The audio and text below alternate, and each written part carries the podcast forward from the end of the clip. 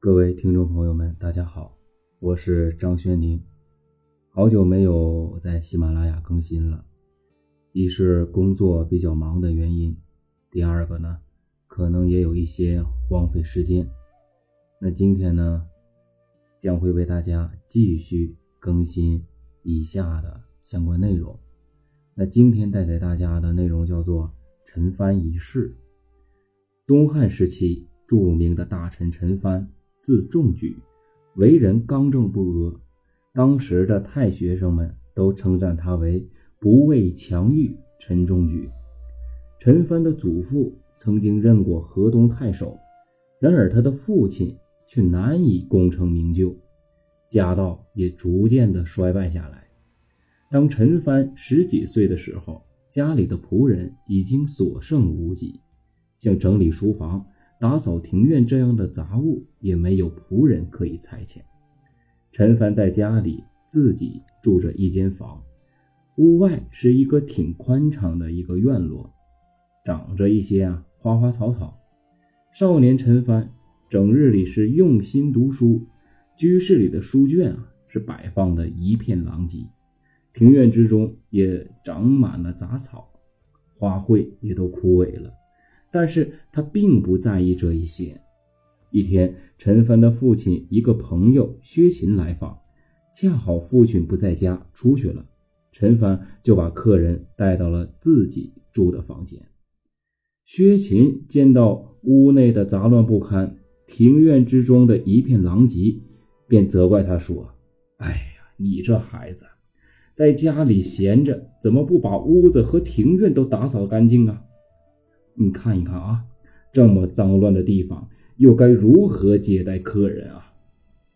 陈凡微笑着，充满着豪气说：“大丈夫应当治扫天下，怎么顾及清扫庭院和屋子这样的琐事儿呢？”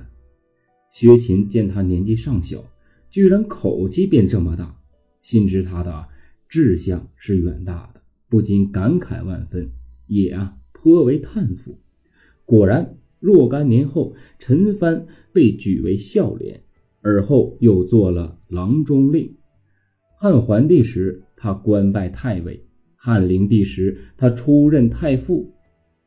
这个时候，他也逐步的实现了一些计划，同时也剿灭了当时在朝廷之中为所欲为的宦官集团。